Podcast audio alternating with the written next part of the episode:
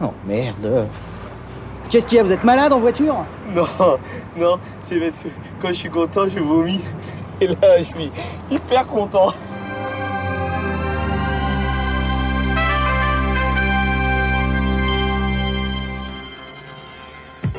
Bonjour et bienvenue dans Nos Ciné Spécial Cannes, épisode 6. Je suis David Honora et c'est un très grand plaisir de vous retrouver une dernière fois en direct du Festival de Cannes 2019. Aujourd'hui, on va faire le bilan de cette 72e édition et donc euh, j'ai rassemblé tous les survivants, euh, dont certains euh, sont sortis euh, vivants de- des 3h28 euh, éreintantes d'Abdelatif Keshish cette nuit, notamment Anaïs Bordache. Salut Anaïs. Salut David. Ça va, t'as compté les culs dans le film? Tout à fait, il y a 178 plans de cul dans ce film. Voilà, Bon. Je, service public, Mais il y a aussi des personnes qui portent ces culs. Bref. effectivement. Désolé, je ne veux pas les réduire à leur cul, mais en même temps, euh, on voit pas, on voit plus leur cul que leur tête euh, dans le film. donc. Euh, avec moi aussi Hugo Alexandre, Salut David. Arnaud Bordas Salut David. et comme d'habitude, toujours là, toujours en forme, toujours au taquet, Perrine Kenson que je retrouverai aussi une dernière fois euh, dimanche matin pour euh, qu'on donne nos impressions sur le, palmarès euh, qui sera rendu par le jury d'Alejandro González Iñárritu.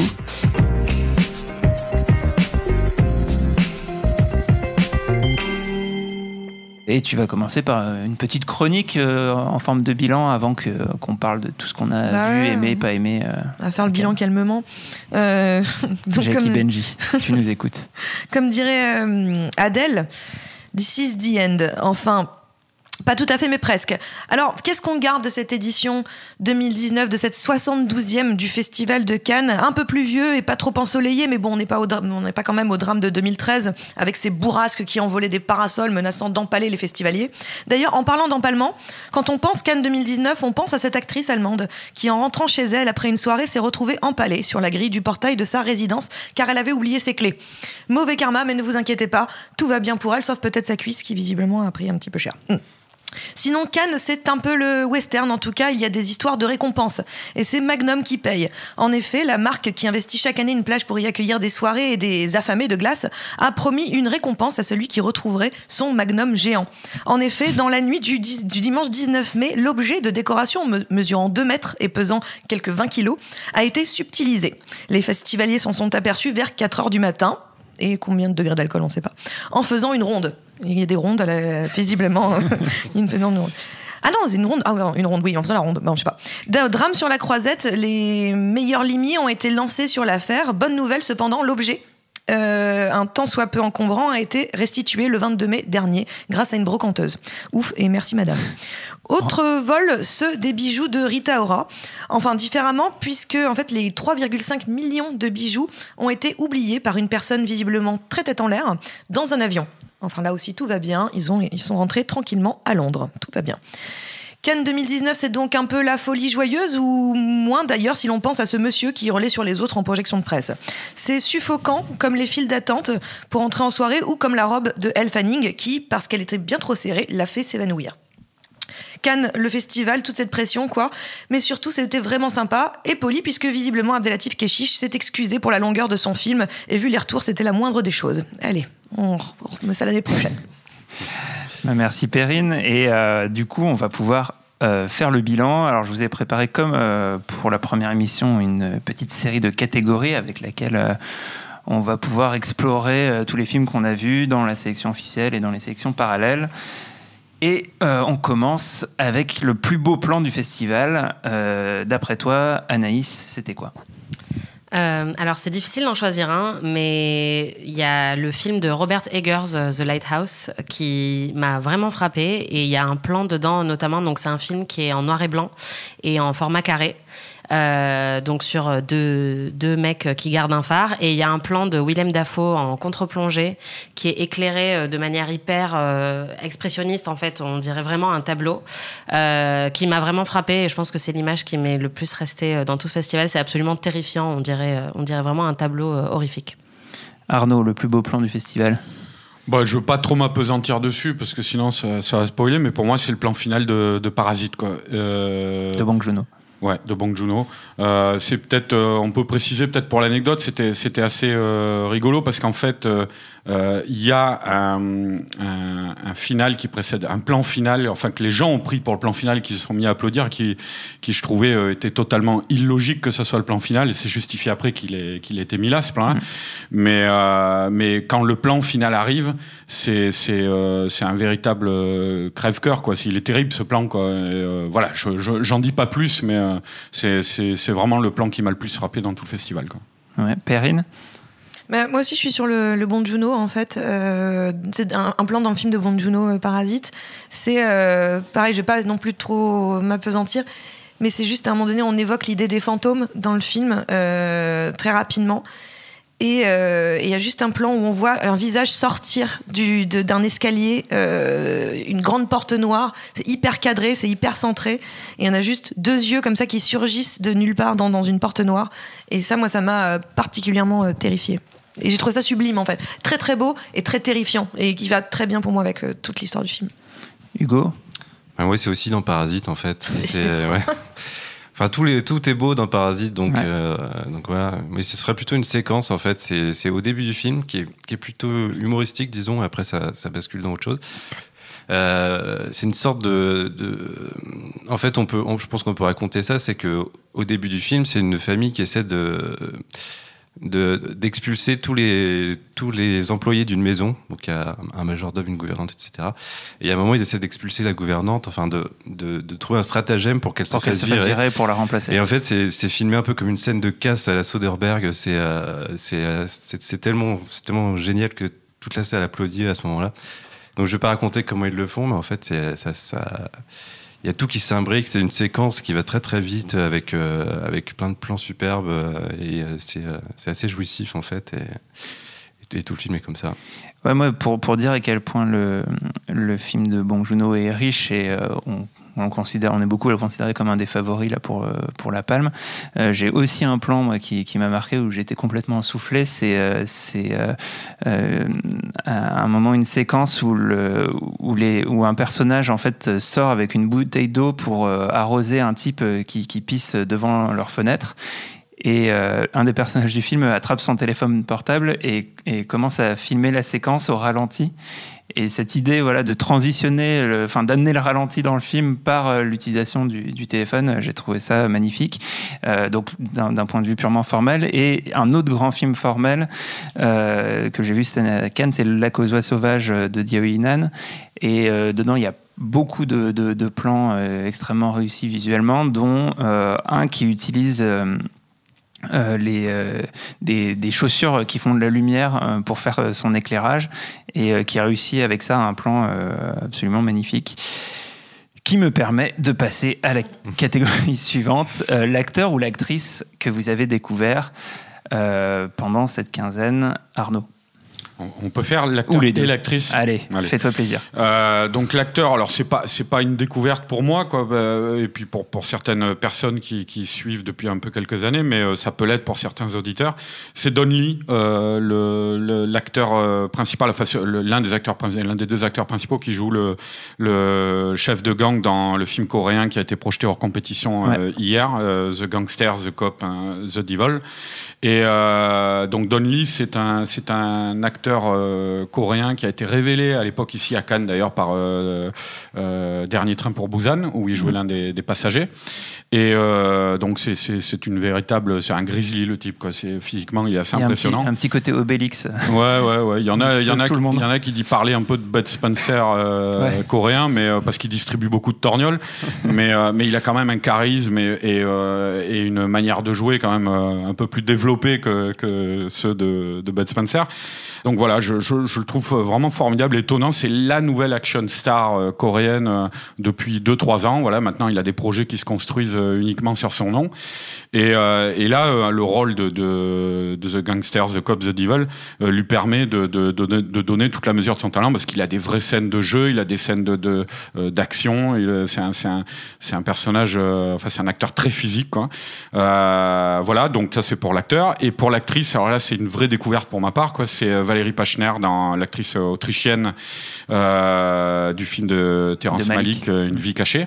Voilà, que, donc c'est l'actrice principale du film qui, qui joue cette paysanne autrichienne qui va devoir subir le martyr de, de son mari, mais en fait qu'il le subit par amour, quoi. Et, et je l'ai trouvé hallucinante cette fille. Enfin, l'acteur aussi est, lui mm. aussi hallucinant dans le film. Hein, ils sont tous les deux très bien, mais mais elle m'a particulièrement les, les, les, longs plans évidemment contemplatifs où, où, où Malik la, la filme dans la nature. elle a, elle a un visage et un regard vraiment euh, étonnant, cette fille. Quoi. Voilà. Perrine euh, bon, moi aussi, je m'amusais avec une actrice, un acteur. Mais alors, le trait sur l'acteur, en fait, c'est c'est pas une découverte tant que ça, c'est plus une confirmation. C'est euh, Taron Egerton dans Rocketman. Euh, Qui joue Elton John, du coup. Qui joue Elton John, euh, que, que j'avais déjà beaucoup aimé dans Kingsman, que j'avais déjà vu dans d'autres films que j'aime beaucoup.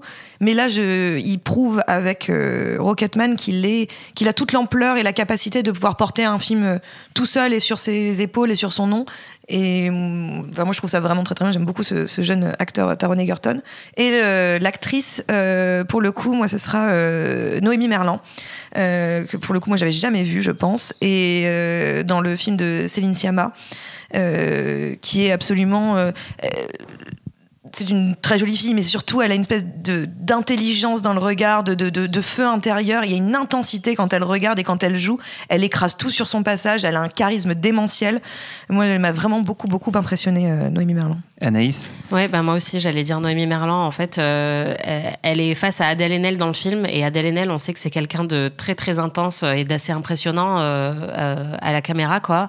Et en fait, elle arrive non seulement à soutenir complètement l'intensité d'Adèle Haenel, mais même de la surpasser. Et elle a un regard noir, en fait. Elle a des yeux noirs euh, et des cheveux noirs, vraiment d'une. Euh, noir et bleu, ils sont fascinants, ces yeux. Ouais. Et en fait, euh, et au début, elle apparaît un peu comme timide. Et en fait, très rapidement, elle, elle domine complètement le film. Et vraiment, elle est, elle est inévitable, quoi. Vraiment, je, trouve que cette actrice est, superbe et j'ai hâte de la voir dans d'autres films. Hugo? Moi, je vais retenir un acteur des Misérables, un des trois policiers du film, qui incarné par. Alors, il y a Damien Bonnard qui est, très bon, mais on le savait un peu déjà. On l'avait découvert avant. Il y a un mec qui s'appelle Alexis Mananti, qui joue un peu le, le, le méchant, entre guillemets, c'est-à-dire le flic un peu nerveux, un peu violent, euh, un peu crapuleux sur les bords. Et euh, il, est, il est excellent dans ce rôle-là. Euh, apparemment, il, il, avait déjà joué. ce rôle-là dans le court métrage Les Misérables, il avait joué dans Épouse-moi mon pote. il, a joué, il a joué un policier ivre dans, dans la brume, voilà. Et euh, donc j'ai découvert ce type et il est excellent. Perrine, tu voulais ajouter Juste ajouter, euh, parce que Damien Bonnard, euh, l'acteur que tu viens de nommer, et juste Djibril Zonga, mm. qui fait Guada dans le film. Voilà, il, il joue très bien, et puis pour d'autres raisons qui n'ont rien à voir avec le cinéma. Alors moi, j'ai aussi retenu finalement une confirmation, parce que on l'avait déjà découverte dans le premier euh, film Make My Love de Keshish chez Ophélie Beau, qui pour moi est euh, enfin une confirmation incroyable avec le, deuxième volet. Euh, il va y avoir beaucoup de polémiques et de discussions sur le film, sur la manière de de de, de, filmer les femmes, de les, sexualiser, mais ce serait dommage en fait de, balayer la, la, qualité de la performance des actrices et en particulier la sienne, qui, qui, est, mais je trouve vraiment extraordinaire. C'est, euh, euh, elle a des, des, jeux de regard, euh, enfin énormément de choses qui, qui, passent sans un dialogue. Des jeux de fesses aussi, non? Ouais, mais justement, enfin, en fait, c'est exactement ça que, qui, qui est, je trouve, ridicule et qu'il faudrait éviter. Oh, c'est une blague, ça. Ouais, ouais, mais, mais, le problème, c'est qu'elle va, elle va beaucoup, hein. elle va beaucoup J'ai un peu peur qu'elle soit malheureusement. Elle va beaucoup subir ça, ça, va, et, et c'est dommage parce que c'est vraiment, enfin, encore une fois, les, films de Keshish ont lancé pas mal d'actrices euh, qui, derrière, euh, ont réussi à s'en émanciper. Euh, et, voilà, je pense qu'elle est, quand même promise à une belle carrière. alors, on passe à une autre catégorie, c'est l'émotion. Et il a pu y en avoir, surtout quand la fatigue arrive, on, est plus facilement sujet à l'émotion. votre plus grosse émotion, monsieur Hugo Alexandre? Euh, bah moi ça va être le, film de Ken Loach en fait qui est qui euh, c'est une émotion tout le long en fait. Euh, t'as les yeux qui piquent pendant tout le long parce que c'est euh, c'est euh, ça raconte l'histoire d'une famille qui, galère et, par des dialogues assez simples sans, sans trop souligner ce que ce qu'avait un petit peu perdu Ken Loach ces derniers temps et, j'ai retrouvé mon Ken Loach et mon émotion Perrine, tu nous avais d'ailleurs annoncé de l'émotion sur Ken Loach. Est-ce que c'est ça qui t'a le plus marqué? Ben non, même si j'avais les yeux qui piquaient, hein, comme Hugo, tout à fait. Mais bon, moi déjà, il y a les plans d'avion de, d'Accordière des Andes dès le début de, de des Songes où voilà, j'étais déjà en, en pleurs, mais ça c'est c'est parce que visiblement je dois avoir un problème avec la cordillère des Andes. Mais euh, non, la plus grosse émotion, je pense que c'est le, le Almodovar pour moi. Mmh. Euh, le Almodovar, euh, à partir d'une séquence de monologue, je n'ai plus arrêté de, de, de, Les vannes étaient ouvertes et impossible à refermer. J'étais à côté de toi à cette projection, je confirme. Mais donc c'était. non, non, je trouve qu'il y a il y a dans le jeu d'Antonio Banderas, dans ce qui est en train de se dérouler à l'écran, moi ça m'a ça j'ai trouvé ça particulièrement, euh, particulièrement bouleversant, très intime et très bouleversant. Arnaud, l'émotion?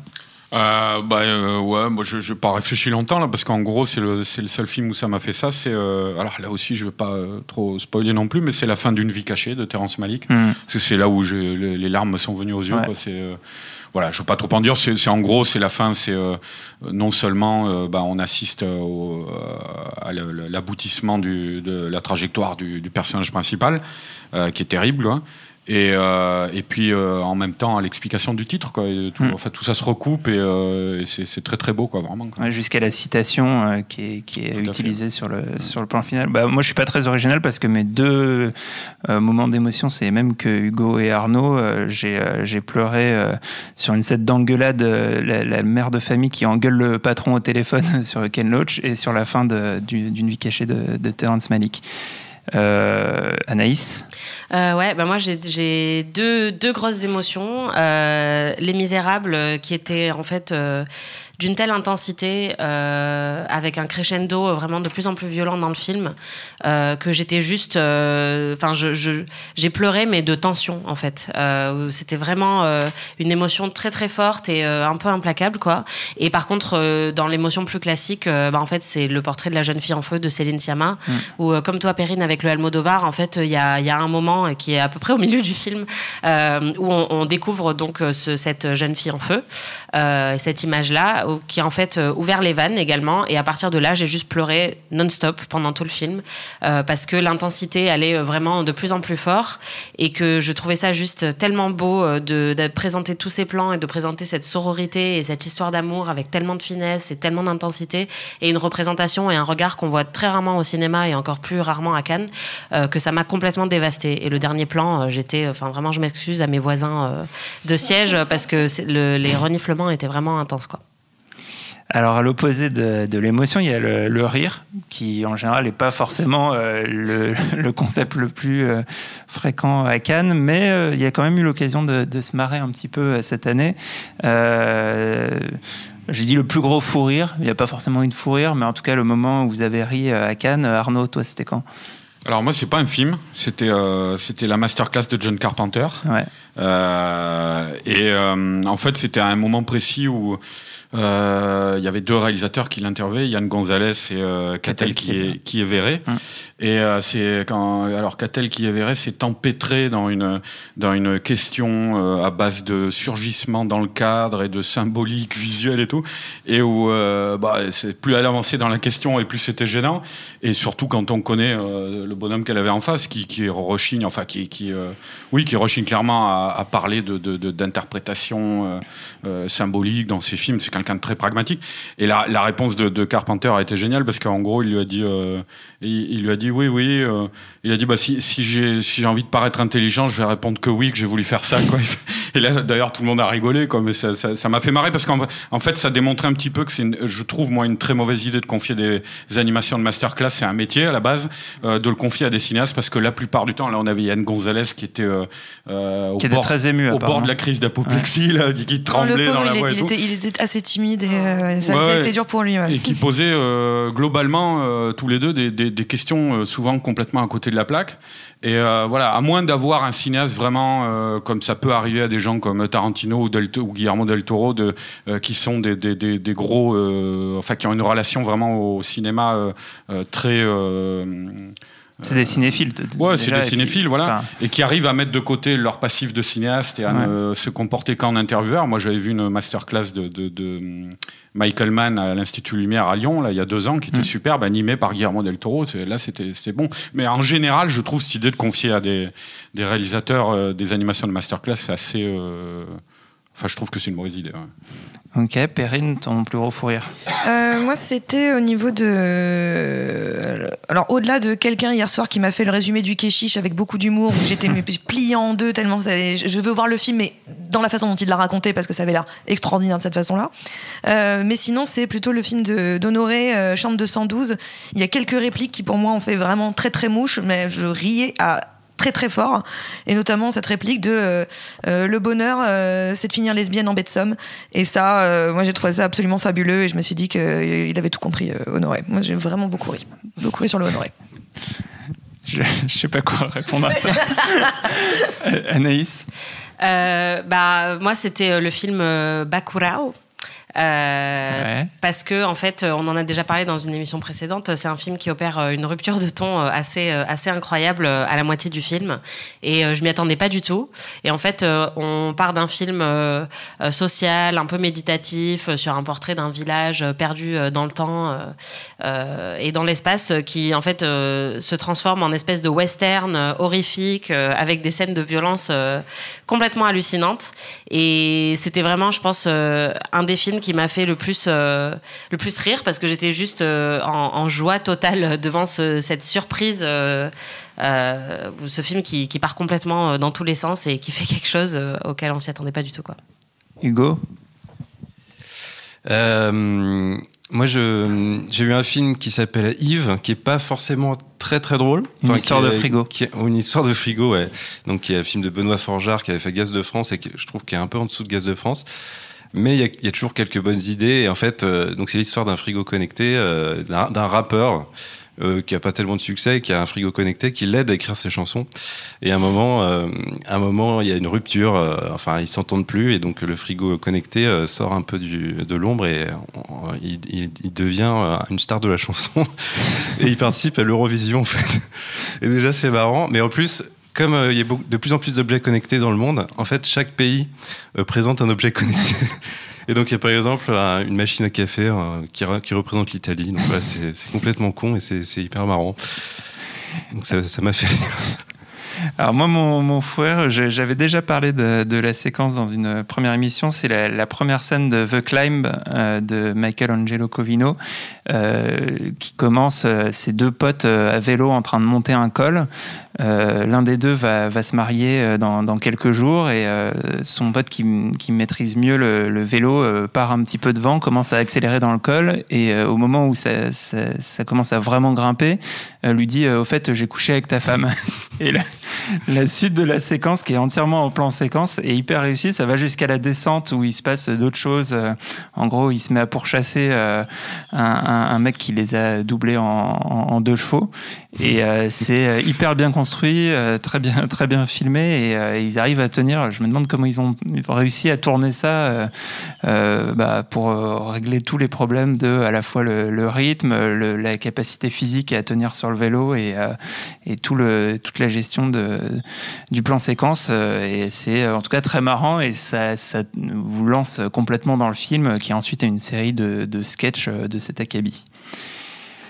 Et on a vu beaucoup de films, on avait des attentes et on avait aussi des, des films qu'on n'attendait pas forcément. Et du coup, il y a eu des surprises et des bonnes. c'est quoi pour toi, Hugo, la meilleure surprise de cette édition? Euh, bah, je dirais que c'est Ken Loach en fait, vu qu'il m'avait extrêmement déçu avec moi Daniel Blake. Euh, bah, comme je le disais tout à l'heure, j'ai retrouvé mon Ken Loach, donc euh, en soi c'est une surprise. Ok, Perrine? Euh, c'est un film que j'attendais, mais je m'attendais pas à le trouver vraiment aussi aussi bien. Enfin, je sais pas vraiment ce que j'attendais, mais je, le sujet m'intéressait, mais je savais pas que ce serait aussi grand. C'est Les Misérables de la euh, mhm. qui moi a été. J'ai un peu ouvert le festival sur ce film-là, et ça a été une une, une, claque pour démarrer. Et je me suis dit, c'est bien, c'est très bon signe. Et ça me fait plaisir de voir que il y a une, euh, une, génération de cinéma qui arrive, qui est, très rassurante parce que ce n'est pas que des films à sujet, c'est des films à sujet mis en scène et moi ça m'a fait ça m'a ça m'a fait ultra plaisir au-delà du sujet que je trouve vraiment passionnant et très bien traité par Lajli. Mm. Anaïs? Euh, Moi, ma plus grosse surprise, c'était Papicha de Monia Medour. Euh, c'est un film que j'attendais pas du tout hmm. et que j'ai rattrapé en fait le lendemain parce que beaucoup de gens commençaient à en parler.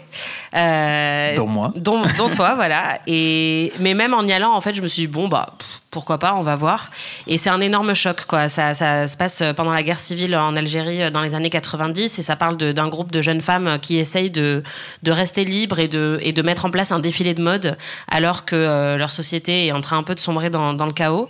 Euh, et en fait, euh, c'est un premier film et j'étais vraiment hyper surprise par euh, la force de ce film qui nous prend vraiment par les tripes et qui nous lâche pas du tout. Il y avait vraiment une émotion très très très très forte dans la salle. Il y a des plans inoubliables, il y a des performances d'actrices hyper intenses Et donc voilà, j'avais aucune attente et je suis ressortie vraiment en larmes et très choquée. Et c'est un des souvenirs les plus forts du festival pour moi. Ok, Arnaud? Alors, euh, ouais, la, meilleure, la meilleure surprise, moi, ça, a été euh, le Takeshi Miike, euh, First ah. Love qui était en hors compète, je crois. Qui était à la quinzaine. Ah, qui était à la quinzaine, ouais, mm. pardon. Euh, bah, moi, une vraie surprise. Après, bon, euh, c'est pas. Euh, comment dire C'est pas. Il y a, d'autres films dans le festival que j'ai largement plus aimé. Mais en fait, je déteste Mickey d'habitude. Bah, Mickey, ouais, c'est voilà, C'est quelqu'un, je trouve, qui, depuis longtemps maintenant, enchaîne, je sais pas, quatre films par an. Et puis ça mm. se voit, c'est pas réalisé, c'est torché à la va comme je pousse. J'ai jamais aimé ce qu'il fait. Je me rappelle même à l'époque où on commençait à le découvrir, un, un, truc comme Audition, qui était très apprécié, de la critique, tout ça. Euh, et donc son film La First Love, qui était en gros un film de gangster, hein, euh, ça m'a étonné parce que pour une fois, euh, j'ai trouvé que ça fonctionnait à peu près. il essayait de, de c'était pas fait par-dessus la jambe, il essayait de construire une intrigue, des personnages. Je me suis beaucoup marré. enfin, de trois quatre fois, j'ai eu, j'ai eu des, des, rires assez francs, notamment sur un personnage de mafieux qui n'arrête pas de buter des gens sans le faire exprès. et qui à un moment il envoie sa bagnole et il vient de buter quelqu'un il dit putain merde c'est la troisième personne que je bute aujourd'hui euh, voilà, donc c'était une, une c'est pas une gigantesque surprise, mais mhm. euh, voilà. Et si je peux un Vas-y, vas-y. Euh, rapide. C'est Les Misérables, en fait. Ça m'a étonné parce que personne n'en parlait. Je savais pas, j'étais pas du tout au courant. Puis au milieu du film, on voit débouler les Lopez, qui sont des, des gitans qui ont fait le buzz des, dans la réalité, hein, des, gitans qui ont fait le buzz il y a 2-3 deux, trois ans, je crois, sur Internet. ils faisaient des vidéos. Voilà, ils faisaient des vidéos. Ils disaient la calotte de tes morts. Ils s'insultaient entre, entre vidéos. Et moi, c'est, je me, je me, c'est un des plus gros fous rires de mes dernières années, quoi, ces vidéos-là, quand j'étais. Mais je me rappelle écrouler de rire dans la rue en train de mater ça sur mon portable. Il y a quelqu'un qui s'est raté parce que je pleurais, quoi. et bref, et donc, je les ai vus débouler au du film. Je m'y attendais pas du tout. Et effectivement, c'est des personnages très cinématographiques, quoi. Et euh, je me suis bien marré aussi là-dessus. Ok, alors moi, ma, meilleure surprise, alors j'en avais parlé euh, dans l'émission d'intro en disant que ça, pouvait m'intéresser, mais c'était un peu à la blague en disant que c'était mon, mon, film de scandale Lionel, euh, Alice, Alice et le maire avec Fabrice Lucchini, un film de Nicolas Pariser, et j'ai trouvé ça, euh, bah, j'ai trouvé ça hyper bien, euh, très très bien écrit. Euh, c'est du velours pour les, deux acteurs principaux, donc Fabrice Lucchini et Anaïs de Moustier. C'est un, film qui qui va dans les coulisses de la vie politique et en France, ça a souvent donné des trucs ratés ou caricaturaux, et là c'est assez brillant. voilà, c'est un, un, film que, que j'ai vraiment beaucoup aimé, et je sais que Daniel Andreev, qui était euh, avec moi à la projection euh, était euh, également d'accord. Et moi aussi. Et aussi Hugo qui l'a rattrapé un peu plus tard. Bah, à l'inverse de la plus grosse surprise, c'est quoi la plus grosse déception, Anaïs Ma plus grosse déception, c'est le film de Terrence Malick. Ah. voilà, T'attendais beaucoup? Euh, disons que en fait, euh, ces derniers films euh, ont été assez assez critiqués et notamment Song to Song. Et pourtant, moi, c'est un film que j'avais beaucoup aimé, que j'avais trouvé assez assez radical dans sa manière de réinventer l'histoire d'amour avec cette narration en voix off complètement onirique. et donc, j'attendais un peu ce nouveau film parce que on disait que c'était un retour à un cinéma un peu plus, euh, un peu plus classique euh, de Terrence Malick, qu'il allait arrêter en fait avec euh, le mysticisme qu'il a exploré depuis, depuis tout, ce temps dans sa carrière et que ça allait être un récit un peu plus terre à terre. Et en fait, en termes de réalisation, j'ai retrouvé ce que Malik fait dans tous ses films.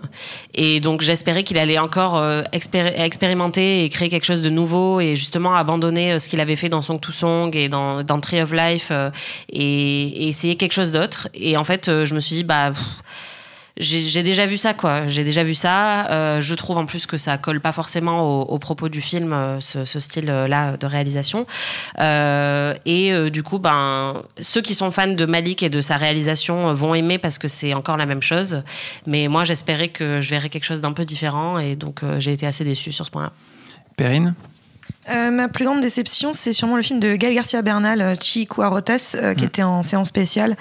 Euh, j'avais très envie de le voir. Déjà, le sujet, le Mexique, euh, sa, mafia, euh, enfin, tout ce qui va pas bien.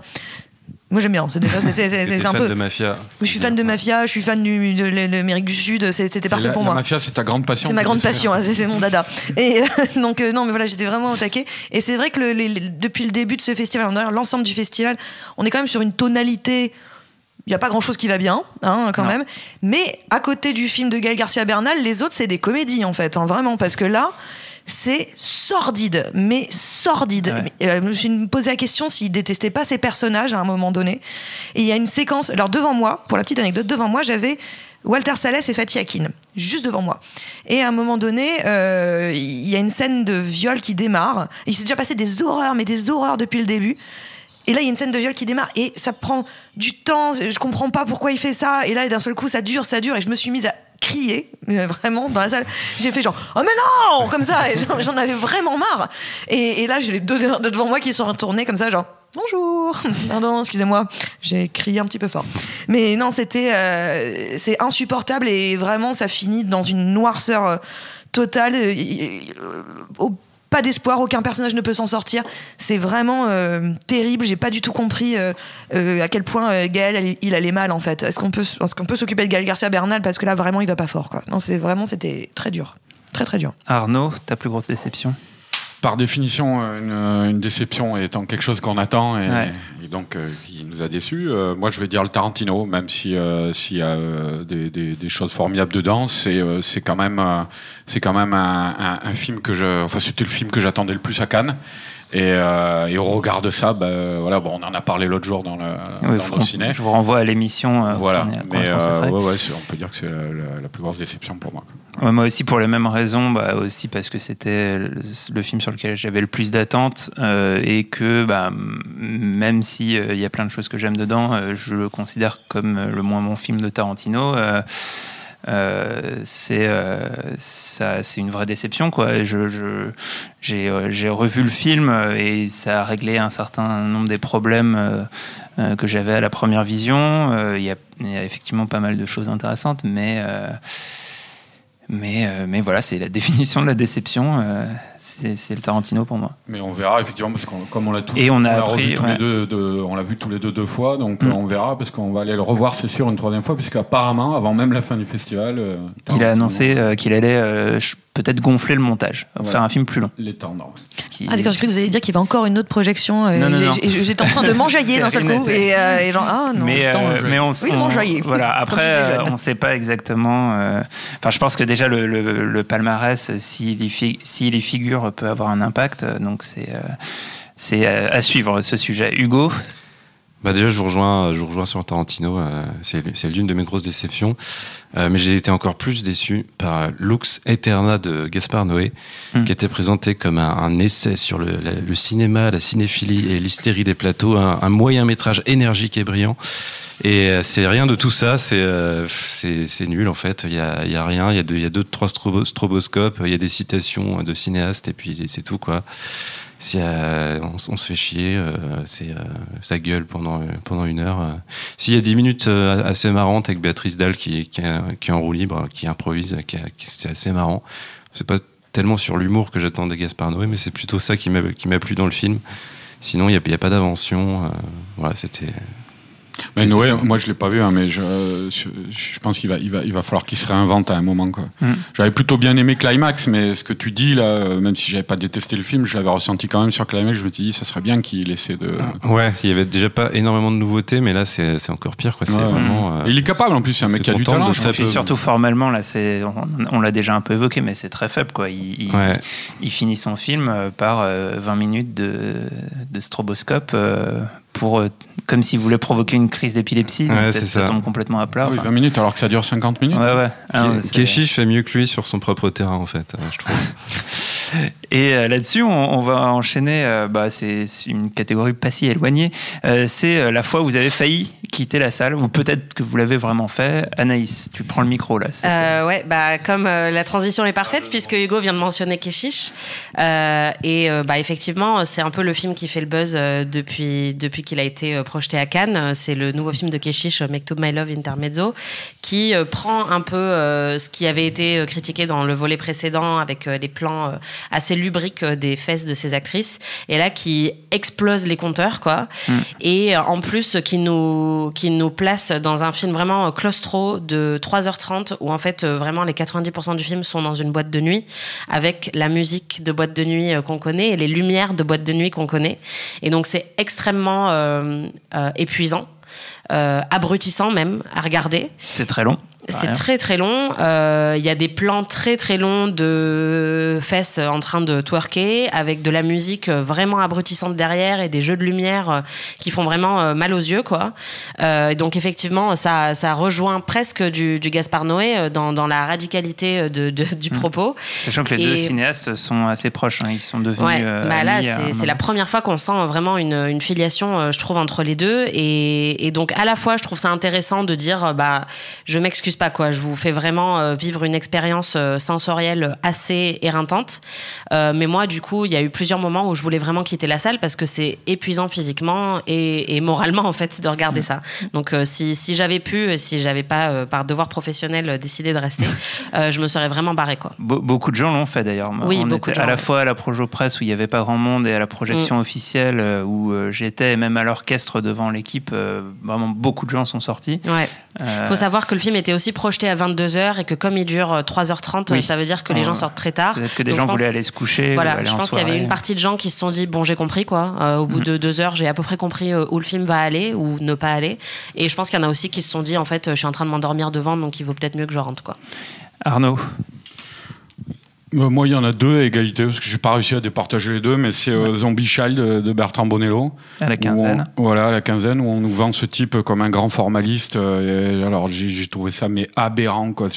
J'y suis allé aussi par intérêt pour le sujet, parce que c'est passé à la fois dans les années 60 à Haïti, avec un, un, esclave et le, tout le, folklore autour du vaudou, et de nos jours, au lycée de la Légion d'honneur à Paris. Voilà, et donc, il va y avoir un lien entre ça, entre l'héroïne et, et euh, cet esclave qui, qui, est un ancêtre. Hein. Enfin, euh, les deux héroïnes, parce que bref. Et euh, c'est surtout, j'ai trouvé ça mais chiant comme la mort. C'est alors on nous parle de grand formalisme, c'est filmé, mais on dirait, on dirait un téléfilm quoi. Il y a le, son, la, la, la, manière de jouer des acteurs qui est, qui est le pire de, de, de, de ce qu'on peut voir dans le cinéma français avec avec ce ton monocorde où on récite des, des dialogues là comme si on récitait des listes de courses là, mais c'est insupportable quoi. Et puis euh, l'autre truc, euh, alors par contre, si je lui reconnais euh, des qualités formelles qui étaient déjà celles de du précédent film du réalisateur, c'est The Lighthouse. on peut pas dire que c'est moche là par contre parce que c'est très travaillé visuellement, mais ça ne raconte strictement rien. c'est de donc de, de, vous en avez parlé aussi peut-être je crois déjà. On l'a juste évoqué vite fait. C'est William, William, Dafoe et comment et Robert Pattinson. C'est deux gardes dans le phare. C'est une sorte de fable fantastique. C'est une relecture, une relecture très du mythe de Prométhée, quoi, avec des images euh, bien euh, euh, dans ta face si, si jamais t'as pas compris la subtilité du bidule, et, et avec deux gardiens de phare, un phare en 1924, enfin dans ces eaux-là, je crois, et qui pendant deux heures s'ennuie, voit des sirènes, rêve de, de, de s'enculer tous les deux. Après, finalement, oui, et puis après non, puis son copain, puis son plus copain. Voilà, c'était abominablement chiant. Et voilà, c'est les deux trucs qui m'ont Hugo envie de sortir. Il y, a, y, a eu pas mal de films chiants, mais il y a un film de chiant qui dure un film chiant qui dure 2h25 et qui était qui a été projeté hier, donc en fin de festival. Donc au bout d'un moment, ça commence à fatiguer un peu. C'est Le Traître de Marco Bellocchio. Donc euh, c'est une espèce de restitution d'une affaire euh, mafieuse. Euh, moi, je suis pas spécialement fan de mafia, donc du coup, ça m'a ça m'a peu touché. Et T'as pas des tatouages de la Comora comme, comme Perrine. Et dès le Partout sur le corps. Dès le départ, il y a énormément de personnages qui sont présentés. Et, on sait pas trop qui est qui. Enfin, c'est j'ai décroché les cinq premières minutes et donc du coup, ça a été un supplice pendant tout le film. Donc j'aurais pu partir, mais bon, j'ai voulu respecter le. Solide. Voilà. Perrine? moi, c'est pas parce que le film me plaisait. Enfin, je pense que c'est la fatigue en fait. C'est-à-dire c'est le film de, de Desplechin, euh, Roubaix, euh, une lumière. Mm. La lumière ah une, lumière. une lumière. Une lumière. Euh, en plus, moi, j'étais très contente. Roubaix, c'est la maison, tout ça, c'est chez Mia. Donc, j'étais vraiment bien. j'étais contente. puis, en fait, on voit pas Roubaix, ou très peu. Et mais c'est surtout que il fait nuit. Et mais surtout, je pense que la fatigue à jouer, c'était pour le coup, c'était pas si tard, c'était vers 19 h Mais voilà, fatigue morale. Et j'ai eu la sensation de me faire engueuler pendant deux heures. Euh, parce que c'est beaucoup d'interrogatoires, etc. Et donc, ils, ils, crient fort, les gens, pour faire parler. Tu vas cracher le morceau, Périne un peu ça. Et donc, au bout d'un moment, je me dis, mais arrêtez de me crier dessus. Je suis pas en état. Et, et, donc, euh, je suis pas sortie, je suis restée jusqu'au bout. Mais il y avait une part de moi qui, qui plus allait, plus s'enfoncer sur son siège, genre arrêtez de me faire du mal. Donc euh, je serais très cliente de revoir le dépléchin pour l'apprécier autrement. Mais là, c'était juste une, la, la séance douleur pour moi. Ça a été la séance douleur. Euh, moi, le, film qui m'a fait ça, c'est euh, La Belle Époque de Nicolas Bedos, euh, que que j'ai qui a été très bien reçu par la salle. Les gens étaient hyper enthousiastes beaucoup de beaucoup de rires beaucoup d'applaudissements à la fin. Et, et moi j'avais l'impression d'être pris en otage d'être enfermé avec la personnalité de pervers narcissique de Nicolas Bedos. Ça a été un calvaire et je n'en pouvais plus. Euh, et c'est un film qui est très très très vulgaire. On a l'impression, euh, pour moi, c'est comme un cauchemar où tous les personnages auraient la tête de Nicolas Bedos et, et, et, sa, et sa vulgarité. Enfin, il, veut tout le temps, tout le monde veut sucer tout le monde en permanence. Enfin, il y a un truc. Euh, que j'ai trouvé très très très pénible, alors que j'avais plutôt euh, plutôt aimé son, son film précédent. Euh, là, je, je, vraiment euh, j'ai vraiment souffert. Moi, je, suis assez d'accord avec toi. C'est assez marrant tout ce que tu dis. Là, on a l'impression d'être enfermé dans un ascenseur avec lui, ce qui, ce qui doit être un calvaire. Mais il faut quand même le reconnaître. Moi, je trouve que pour une comédie française, il y a du travail formel. Ça, c'est on peut pas le nier. L'écriture, tu vois, c'est quand même travaillé c'est pas souvent dans ce genre de. Ah, clairement, clairement, euh, c'est, je peux pas dire que c'est que c'est nul, mais euh, c'est voilà, j'ai vraiment euh, psychologiquement subi le, le film. Et on va enchaîner avec les dernières catégories. On va essayer d'aller un petit peu vite parce qu'on est déjà à 40 minutes d'émission et on va commencer. On faisait pas 3 heures, on faisait pas un kéchiche d'émission. Attention, on va ensuite, on, va commencer à twerker, mais en podcast c'est moins impressionnant. Je refuse. oh, comme tu twerkes bien, Arnaud. Oh, regardez ça. Mais ça existait le twerk en 94 enfin, Non, alors je, pense qu'on est, on est peut-être sur un anachronisme, mais c'est un autre débat. Euh, et on va commencer du coup avec. la soukous, c'est une vieille danse C'est le début du pareil, hein, tu sais, c'est une adaptation de la soukous. Ça a démarré à 7. On le savait pas. C'est vrai qu'il y, y, a une blague. Il y a une blague dans le film euh, à un moment où, un des personnages dit que c'est la jet set, ça vient de 7, mais euh, le twerk aussi. Euh, et donc on va commencer avec la palme du cœur. Pas compris. non mais c'est une mauvaise blague dans le film, donc voilà. tout, tout film confondu, le film, voilà, ta, ta palme du cœur, Perrine, vas-y. Bon, je l'avais déjà annoncé la semaine dernière. Alors, je, je mettrai bon Juno euh, là comme ça spontanément aussi, mais j'avais déjà annoncé la semaine dernière. Euh, ma palme du cœur, c'est toute sélection confondue. On est d'accord. Toute sélection confondue. Eh bien, c'est euh, le film de Patricio Guzman, La Cordillère des songes, dont tu nous avais parlé. Voilà. Un documentaire sur le Chili. Documentaire sur le Chili, encore, toujours parfait, extraordinaire. Merci Patricio. et voilà, chef-d'œuvre. Point. Hugo, ta palme du cœur. Donc c'est toute compétition confondue, donc ça inclut Cannes classique par exemple. Bien Moi c'est Shining de Stanley Kubrick, hein, c'est quand même ce que j'ai vu de mieux. C'est quoi Ah c'est bien ça un, petit film sympa, euh, un, film d'horreur euh, assez, réussi, euh, de, belles images. Non mais plus sérieusement, c'est ce que j'ai vu de mieux, c'est Parasite. en plus c'est en compétition pour la Palme, c'est vraiment c'est beau, c'est drôle, c'est mis en scène magnifiquement. Enfin c'est exceptionnel. Arnaud, ta palme du cœur ben, je sais pas, je comprenais pas trop en fait le. c'est le, film que tu as le plus aimé, quoi. Ah, le dans, toutes les, dans toutes les sélections. D'accord. Bah, ouais, bah, je vais pas faire original. en fait, je pensais que c'était un truc un peu. Euh, comment dire, moins euh, noble que Palme du cœur, toi, je sais pas. Non, c'est, en fait, c'est une référence euh, au fait que souvent les les critiques utilisent cette expression et du coup ça se retrouve sur les affiches. En gros, tous les films sont des palmes du cœur parce qu'ils n'ont pas eu la palme d'or en gros. Mais voilà, c'est là l'idée c'est le film que tu as le plus aimé. Bah ouais, bah alors dans ce cas-là, euh, ouais, je sais pas, c'est compliqué. Euh, je, moi, je, je, ça serait le Malik et puis le Bong Juno, quoi. Hmm. Euh, une vie cachée. Euh, Qui, pour le coup, tous les deux sont en compétition, donc peuvent avoir la palme. Ouais, ils sont en compétition. Et puis sinon, bah, enfin, parce que c'est quand même, moi, j'ai trouvé ces deux films magnifiques, quoi. C'est clairement le, le, haut du panier de ce que j'ai vu ici. Hmm. Mais après, le polar coréen que j'ai vu hier, là, The Gangsters, The mm. Cops, The Devil de Lee Won-tae, dont tu as déjà parlé en début d'émission. Voilà, bah, c'est, c'est-à-dire là, c'est la pure décharge charge de fun, quoi, comme, euh, comme on n'en a pas souvent dans, dans, un festival. Et euh, rien que pour ça, voilà, euh, je, un, petit, un petit coup de cœur aussi pour lui. Anaïs? Bah, Moi, ma palme du cœur qui ne pourra évidemment pas avoir la palme, c'est The Lighthouse, encore une fois, de mm. Robert Eggers, que j'ai trouvé pas du tout chiant. et, vraiment sublime. Et avec un film dans lequel Robert Pattinson traite Willem Dafoe de prépuce caillé. Euh, pour moi, c'est une palme du cœur évidente. euh, et après, euh, bah, encore une fois, le film qui m'a le plus ému, c'était Portrait de la jeune fille en feu de Céline Sciamma, que j'ai trouvé vraiment sublime et, et révolutionnaire à plein à plein de niveaux. Et donc pour ça, c'est clairement ma palme. Ouais, moi, ça serait, ça serait aussi ce film qui m'a le, le, le, plus marqué euh, et qui, que, en même temps, je garde en palme du cœur dans le sens où je, je doute pas mal qu'il puisse avoir la, vraiment la palme d'or. Euh, donc, euh, Portrait de la jeune fille en feu de Céline Sciamma, qui, que je trouve extrêmement bien tenu et qui, en plus, vieillit très bien dans mon esprit. C'est-à-dire que c'est un, un, film que j'ai aimé sur le coup et qui, qui a continué à me travailler. Et on arrive à la dernière catégorie. Là, c'est la catégorie où on se mouille un peu. C'est le pronostic. Euh, on ne sait pas encore du tout euh, ce qui va se passer euh, samedi. Qui va avoir la Palme d'Or en, fonction de ce qu'on a vu, de ce qu'on connaît du jury À votre avis, Arnaud, je commence avec toi. Bon, Juno, Parasite. Hmm.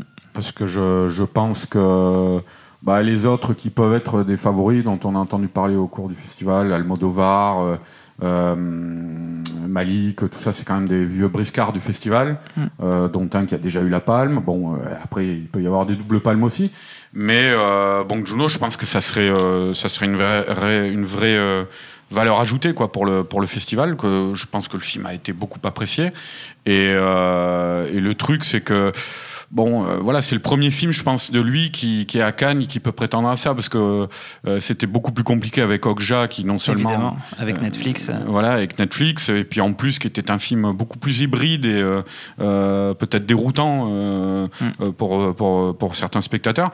Mais là, voilà, c'est un film plein, c'est un vrai film de, de, de Bong du début jusqu'à la fin, et c'est une identité très forte. Je, je, pense que le jury peut, peut, peut jouer cette carte-là.